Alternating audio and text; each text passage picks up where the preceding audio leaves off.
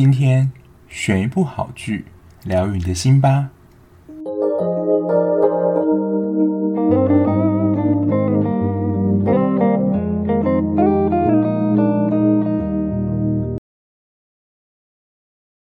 欢迎收听追剧二百五，我是小 B。今年呢，有几个男明星呢，他们靠着一部戏又爆红了起来。其实他们之前也演过蛮多戏的，可惜之前好像没有太发光发热。那最近呢，因为 Star Up 爆红的男二金宣虎小乖乖。对，就是韩剧的部分。那其实今年的日剧，我觉得也有一位男主角，他之前其实也是有一些知名度了。可是接演了这一部之后呢，又成为新的就是人气偶像。就是今天要介绍这一部《恋爱可以持续到天长地久》里面男主角佐藤健啦。那他其实之前有拍了《神剑闯江湖》的改编版，其实《神剑闯江湖》也是漫画，所以我觉得跟今天的属性也有点像的。那这一部恋爱可以持续到天长地久，我相信之前有在追的人也是知道说这部戏也是引起了一阵风潮。那因为它其实是少女漫画改编，所以剧情上就相对的比较梦幻一点，就是真的非常的甜啦。那这一部的女主角是由上白石萌歌饰演佐仓这个角色。那因为这个名字跟姓氏真的很特别啦，那她跟上白石萌音就是。在三年 A 班饰演那个自杀的那个女学生上白石萌音是亲姐妹，那她们姐妹的颜值真的都蛮高，而且她们才二十二十二岁左右，真的是非常年轻啊！就是她们往后的演艺之路，相信非常的令人期待。那这一部剧情其实蛮简单的，就是一位在路上碰到一个，他在某一天路上碰到了，就是这个天堂医生呢，他在救人的画面。然后他一心想着说：“哇，这个男人真的太帅，这个救人这个行为。”那他就发誓说，他以后志愿要成为护理师这样子。然后故事就这样展开，就是女主角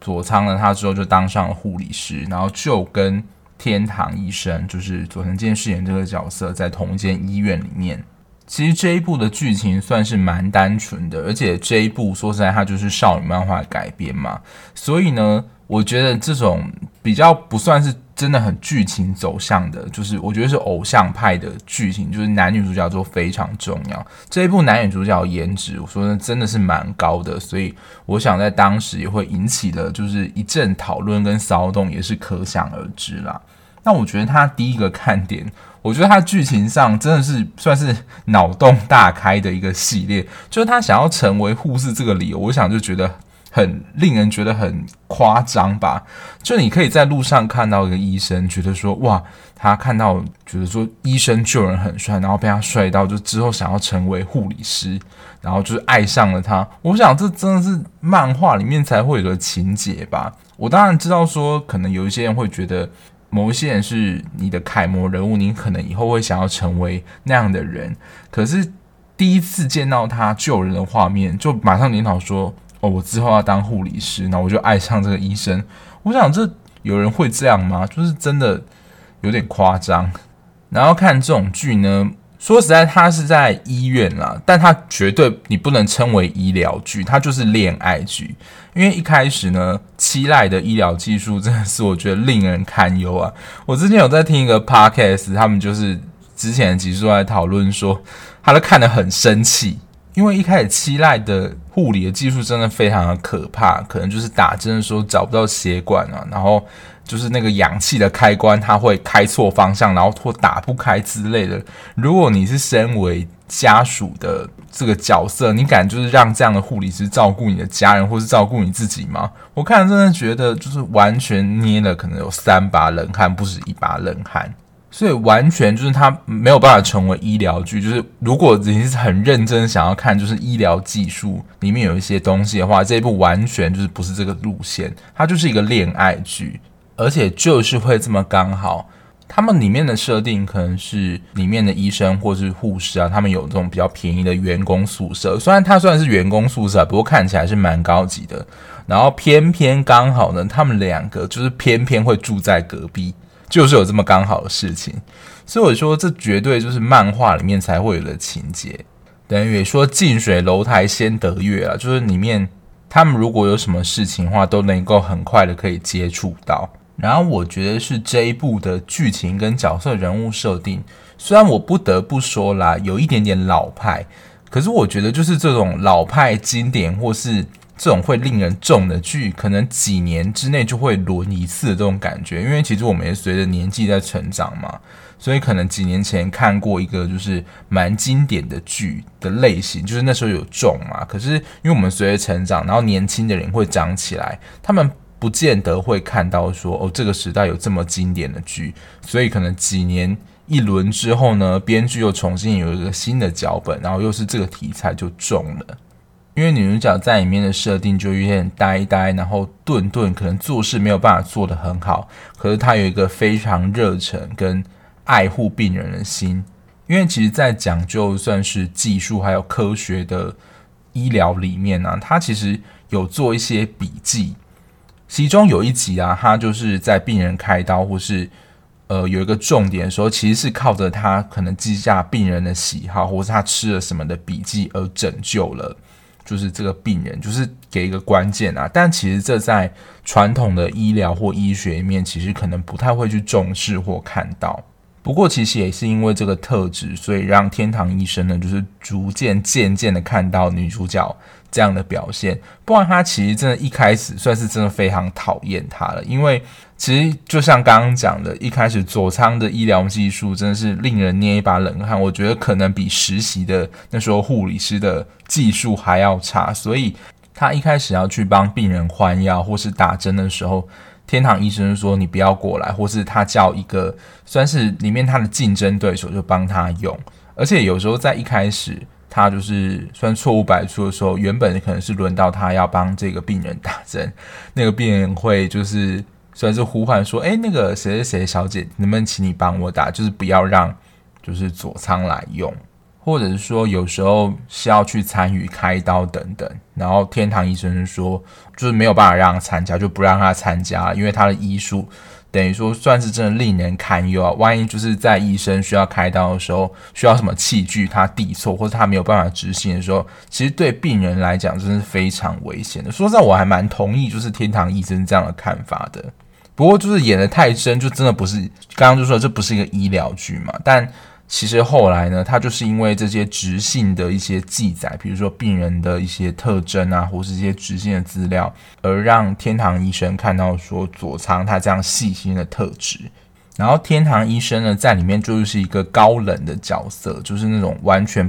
算是不容易跟人亲近的角色，然后也非常冷酷，但可能医术专精，就是蛮高明的，有点像是《机智医生生活》那个。郑敬浩演的那个角色，天堂医生，因为在医院这样酷酷帅帅、不容易与人亲近的形象，所以他也在医院的同事之间被称为魔王。那其实那一群当班的护理师，还有他们那个科别的护理师都说，其实他们知道佐仓是非常喜欢天堂医生的。那也知道说他是因为天堂医生才担任护理师，甚至到这间医院来。所以呢，大家其实都对佐仓就是说，哦，你现在要去攻破就是魔王了嘛，所以他们就赐予佐仓勇者这个称号。因为其实，在 RPG 里面，就是最终一定有一个大 boss 嘛，就是魔王。那这些主角们可能就被称为闯关者啊，或勇者。那在这部戏里面呢，佐仓就是要征服这个魔王的心，就是融化他这个冰封的形象，这样。那大概到前两三集的时候，其实佐仓就是一直被拒绝啊，而且其实他在一开始，我记得是第一还是第二集的时候，佐仓他就有对天堂医生告白。当然，这个时候就是会被恶狠狠的拒绝，就是说我不可能跟你交往的。当然，身为勇者，就是要慢慢攻破魔王的心嘛。那其实，在第四集的时候，佐仓他算是有一点被一个跟踪狂跟踪了，然后就是要。偷拍或是袭击佐仓，然后这个时候呢，他其实就刚好被天堂医生看到。那天堂医生就是有点算是英雄救美一样，就是要帮佐仓就是挡住这个跟踪狂的攻击。但好巧不巧呢，就是天上又飞来这种就是工地上的那种钢管，可能没绑好，的状态，然后就是要压到就是当时正在制服制服凶手的天堂医生。所以这个时候呢，佐仓就是帮他挡住这个钢管，然后他就被砸伤嘛。我想从这个时候就是有点渐渐开始，天堂医生对佐仓的这个心就开始渐渐的被打开融化。但，我觉得他在设计上是蛮巧妙的，就是为什么天堂医生会有魔王这个称号？当然就是因为他个性蛮算是孤僻跟冷傲吧。那其实这背后也是有一段伤心的故事啊。那其实这个桥段呢，我觉得就是如果真实发生在现实生活中，应该是会真的觉得很心痛的。就是因为算是他的前女友生病嘛，那其实他前女友其实也是医生，但是。就你身为，比如说这个职业，比如说医生的使命可能是，或是工作，比方使命，工作是救人好了。可是你在最重要的时候没有办法救你心爱的人，就你会觉得这是一个非常大击。也因为这个因素啊，所以天堂医生我觉得就是没有办法跨出他心里那个门槛，所以才会对，比如说感情啊，或是对人有这样的距离出现。那既然说这是一个勇者要攻破魔王心嘛，那就是在闯关的过程当中，一定会有什么路障或是阻碍。里面还有一个设定，我觉得也是蛮夸张的，就是他前女友这个角色，就因为他就是前女友就是过世嘛，然后接着呢是他的妹妹，就是找到天堂医生，然后其实这个若林医师就是他们算是双也是双胞胎姐妹，但其实他妹妹。可能只是听闻他姐姐跟天堂医生的故事，我觉得有点没有来由，就是说他也爱上天堂医生，就是还要想要算是也不能说阻挠啦，但他就是也是展展现出蛮强侵略性，他想要跟天堂医师交往，这样就有一集大家如果有看过，就还知道说，就利用想要在一个医学研讨会的一个现场，就造成一个算是相遇的一个场合，但其实也算是我觉得都是安排好的啦。但是当然啊，就是这样的一个小障碍是没有办法阻碍我们佐仓攻陷魔王星的。我觉得其实他们两个都有点，也是有点小傲娇这样的一个个性啦。就他们其实可能在彼此都有一些喜欢的时候呢，就是故意展现出我其实没有很喜欢对方。天堂医生去参加研讨会的这一个过程，因为他其实可能不是当天来回，他是以出差这样的形式。那出差的话，可能就是如果没有在眼皮子底下，可能就会发生就是很多的事情这样。所以呢，就是佐仓这一段有点化身，就是那种调查的小偷，就是偷偷的跟踪天堂医生去他的研讨会现场，看他会不会就是做出什么其他事情。那相对的，因为在医院的其他医生同事可能也看得出，就是天堂医生对。佐仓有一些就是好感这样的感觉，所以天堂医生他姐姐还跟他们医师部门里面一个来生医生，就是串通好说，就是你要假装很喜欢或者想要追求佐仓的感觉，然后让就是。天堂医生吃素，或是观察他的反应等等，因为就是其实如果他有一些喜欢他的话，那又看到其他的医生在追求他的话，我想他会不会就是赶紧的出手，或者做出一些样子等等。而且可以说啦，天堂医生就是真的那种非常傲娇的这种个性，或是那种他可能在危急关头时候会说出那种很浪漫或是很肉麻的话，但。他平常就是非常冷酷型，他是绝对不可能说这种话的。就是刚刚有没有提到，就是在第四集的时候，那个钢管就是掉下来那个场景。那其实佐仓在那样戏当中，其实也是受蛮重伤啦，所以他就是陪他去医院的过程当中，就是在他呃病床那边就说，佐仓就是说，呃，他其实很喜欢天堂医生啊什么之类的的话，然后天堂医生就。有点像想要满足他的需求，说就是如果你醒来的话，我要你亲你，要亲你或者怎么样，就是一些比较亲密动作需求，他都可以答应。但后来呢，佐仓醒来之后，就是天堂医生打死不认，账自己有说过这样的话。所以我想说，就是在坐在电视机前的我们，就想说你这个死赖皮鬼，就是就是越不能征服的对象，我们可能就越想要征服。那虽然这一对啦已经在剧中蛮甜的，另外一对我觉得也蛮妙的，其实是天堂医生的姐姐跟里面他们一个男护理师的一条线。因为虽然说天堂医生跟佐仓这一对已经就是被形容成为勇者跟魔王了，那其实我觉得另外一对也是有这种感觉，只是是小 boss 的感觉，因为勇者跟魔王感觉是大 boss 的对决嘛。但另外一对天堂医生跟里面一个男护理师这这条线啊，算是比较小的，但是这条线我觉得也算蛮有趣的。那第三对其实也是算是跟佐仓同时进来那个护理师，那他是其实能力很好的一个护理师，那他可能是在各个科别是大家都抢手对象，那他其实喜欢的对象就是刚刚想要伪装成佐仓恋人那个那个来生医师。但其实来生医师其实对他并没有太多的好感，这样。但到后来，他其实也是有做一些告白啊。但我觉得相对啊，就是他们这一组就跟前两组而言，戏份就比较少，我觉得是比较可惜的。因为这一部其实也完结有一阵子啊，所以其实。当中有一些剧情我有一点忘记了，所以我在做之前呢，还是有稍微快速的浏览过一下，说各集大概发生什么事情。因为它就是传统日剧嘛，大概大概十集左右的分量。嗯，大概到第六集之后，就整个是完全是撒糖不用钱的一个状态，就是真的是我觉得是传统恋爱剧。然后这时候天堂医生的算是心防就被他攻破嘛，然后这个时候就是有点展现出有点。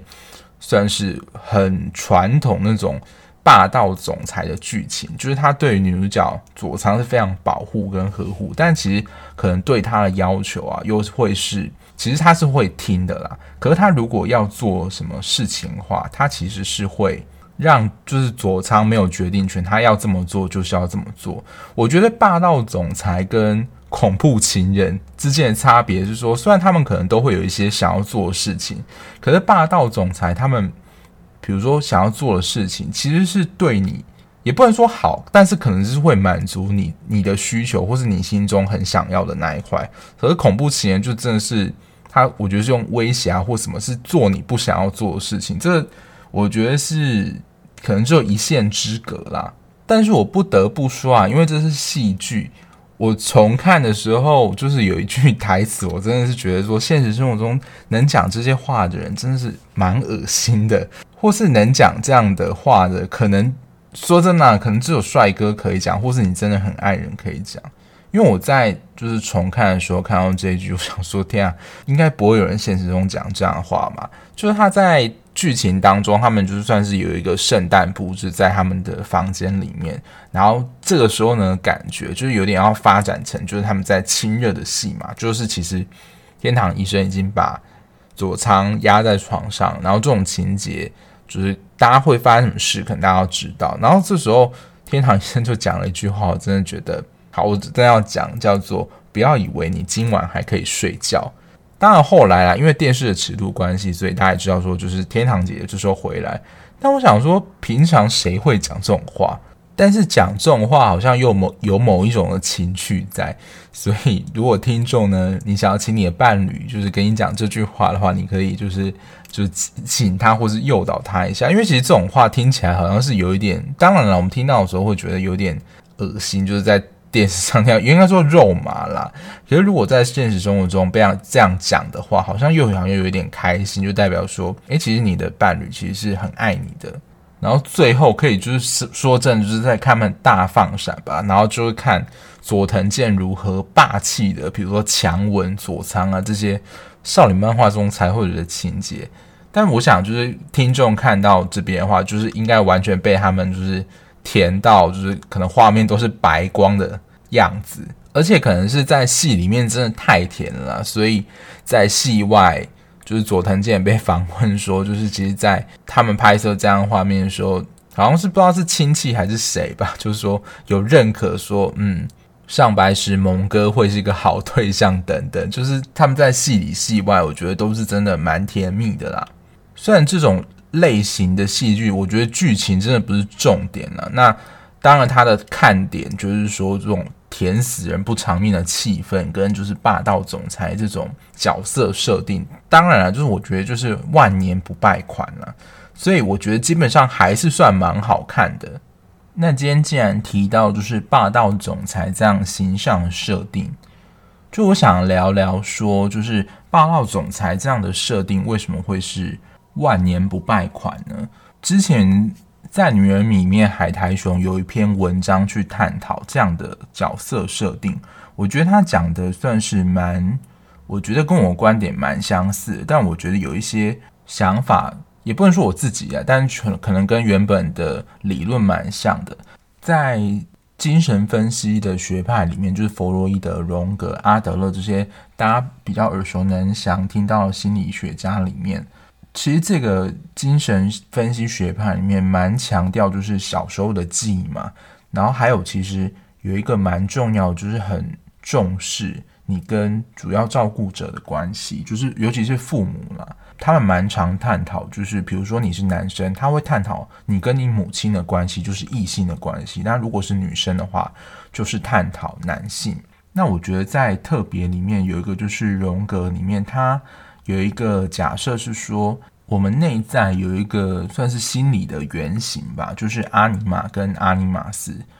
那阿尼玛斯呢，就是女人内心当中无意识男人性格的形象。那这跟霸道总裁有什么相关呢？就如果这个阿尼玛斯他是一个正面的性格的话，那其实他所展现出的可能是我们对于理想伴侣或是想要跟他在一起的那个人的形象。所以在他们理论里面呢，其实如果你跟你的爸爸关系是好，我这边指的都是女生啦。就如果你是女生，然后是异性恋的话。你跟你爸爸关系好的话，你将来可能找的男伴，可能在某一方面的特质呢，就是会像到你好的爸爸那一个部分。那如果啦，你是越会被这种霸道总裁就是吸引个性的女生的话呢，可能你对于霸道总裁所展现出来的特质是你缺乏或是你想要的。因为就是因为我们越缺乏那个特质，我们会越想要去补足，或是找寻那个可以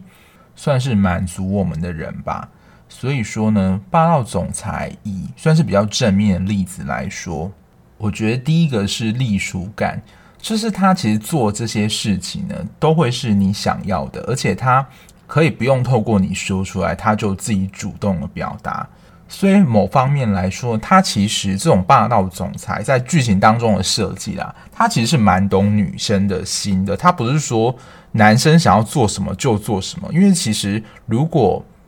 霸道总裁他做事。比如女生或女主角不喜欢的事情的时候，我想就是看的人其实会，我觉得蛮不舒服啊。那好像就是被强迫做不喜欢的事。可是其实你观察戏剧当中的霸道总裁，其实都是女生她们想要做的事情，然后他就是透过他其实是表现出是他的需求，但其实是女主角的需求，然后展现给他看。所以你就会觉得说，原来有这么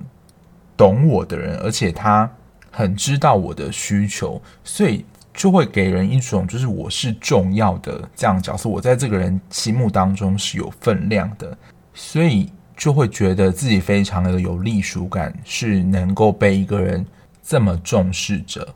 然后第二个，我觉得是所谓的安全感跟守护这个感觉，因为其实如果在爸爸的形象当中，我觉得有一句虽然是古老的谚语。虽然可能有点刻板了，但是我觉得描绘的一种形象就是说，爸爸亲像山，就是爸爸给人一种很稳健，就是会守护你的感觉，即使天塌下来，他能够顶住你的。那其实安全的需求，这种守护感的需求，其实是人的基本需求啦。可是如果当他是扮演的这个能够守护你的角色，你当然会觉得很开心啊。那其实像就是。霸道总裁这种角色，万一女主角碰到危险的时候，其实都会展现出那种他们非常紧张，然后就是在当下会以他们为第一优先这样。而且可能我觉得就是在这种他们平常设定都可能很高冷、很难亲近下，在这个时候展现出他们好像比较接近人的温暖的那一面，这种时候反而好像就会觉得，嗯，他们好像能够为了你。放下身段，然后变得比较像水一样的柔软。所以其实以这个理论来说啦，它所呈现的是我们重视的内在的亲密关系的，比如说安全感、守护感跟隶属感这些面向在。那它刚好透过霸道总裁这样的一个角色形象来呈现，满足了我们在可能关系当中觉得比较缺乏或是想要的成分在。所以其实某一个部分来说啦，看剧就是疗愈，或是你在现实生活中办不到那些事情，满足我们内心需求的渴望。所以换言之啦，其实这种守护、安全，然后隶属感，其实应该算是我们人类共有的一个经验。共有的经验就是大家其实都可能很想要，或是一样的一个需求。所以这么说好了，其实霸道总裁他这样的角色设定，其实就是抓住我们内心当中，就是在感情当中，可能我们最缺乏、最没有办法得到的部分，然后可以在借由看剧的时候得到一个满足感，然后这个时候你就可能会把自己带入这个角色当中，就是提升自己的心理幸福感。这样，我觉得这是一个算是编剧操作的一个手法啦。那这当然，我觉得是比较适用在这些漫画作品，就是跟现实生活中比较脱节部分。那另外一个描述手法就是更贴近真实一点，就是会让我们心中有共鸣。我觉得这个是两种就是不同类型戏戏剧的写作手法，但是我觉得都能够蛮贴近听众的心理的。总结来说啦，这一部其实我觉得真的题材不能算新颖，但是。剧情上了，我觉得看起来算是不能讲欢乐，但你会觉得一直想要看到他们继续的发展，然后大概到后半部啦，就是不断的在放闪，你就会觉得说哇，就是上白石萌音非常可爱。我刚刚忘了讲啦，就是上白石萌音，就是佐仓，他在这个角色设定，我觉得也蛮令人讨喜的，就是说，因为我觉得他算是情感非常真挚人，就是待人非常真诚啦。那他在跟病患谈话的时候，他其实是善解人意，蛮愿意去倾听，就是病人的心声，包括就是他在跟佐藤健讲话的时候，那其实就是我觉得这在心理治疗面也是一个很重要因素，就是能够跟人真诚开放的这样愿意倾听这样的特质，其实是对人在脆弱的时候是蛮重要的一个元素在。对，如果你是就是心理治疗背景的话，就应该知道我在讲什么。但就是其实，如果是一般听众啦，大家可能会觉得说，如果在面对那些比如说情绪不好人，或者是你不知道该怎么回应那些心情不好朋友的时候呢，其实你不一定要多说什么，你就愿意听他听，然后很真诚的，你也不用告诉他说要怎么做，但你就静静的陪伴他，然后真诚对待他，其实对他来讲。就能达到某一种疗愈的功能呢？所以我觉得啦，其实如果撇开佐藤健来说，佐仓这样角色的个性，或许我们在看剧的过程当中，也会被他这样真诚，然后就是善良的表现所喜，就是我们会喜欢这样角色啦。那在佐藤健的话，他就是一个算是傲娇男这样，然后当然他后面的表现当然就是酷酷的很帅啊。然后其实他到后来啊，整体的进度是非常快的，等于六七就开始进入，大概六七八集吧，就是他们感情当中迅速发展，然后认定对方，然后第九、第十集就已经是演到见父母，然后佐藤健把。佐仓介绍给他的父母说，这是他的女友，就是认定了他这样。然后到第十集就已经演到就是结婚了，所以这后面剧情就是非常快的，也不拖这样。所以如果你是喜欢看这种霸道总裁剧情、这种恋爱剧的话，这一部我觉得是蛮好看的。当然啊，就是女主角跟男主角的加分成分，我觉得是占蛮多的。而且佐藤健。他给人形象，在这一部的形象就是这种酷酷、帅帅、高冷的形象。他的长相也蛮适合演这个角色的，所以说真的选角还是非常的重要啦。值得一提的是，这一部的主题曲就是 OP 是由 Official 那个现在资男唱的《I Love》这首歌蛮好听的，就是如果你们要看剧的话，也推荐去可以搜寻《恋爱可以到天长地久》的 OP。叫做《I Love》这首爵士蛮蛮好听的一首歌曲。今天节目就到这边。如果你看完剧有什么心得或想法，想要跟我分享的话，在资讯栏的地方有我的 IG，可以留言或者资讯跟我分享你的想法。那如果你喜欢这个节目的话，也麻烦请帮我订阅。那如果可以评分的话，请给我五颗星，让我的节目可以让更多人知道哦。那我们下期节目再见啦，拜拜。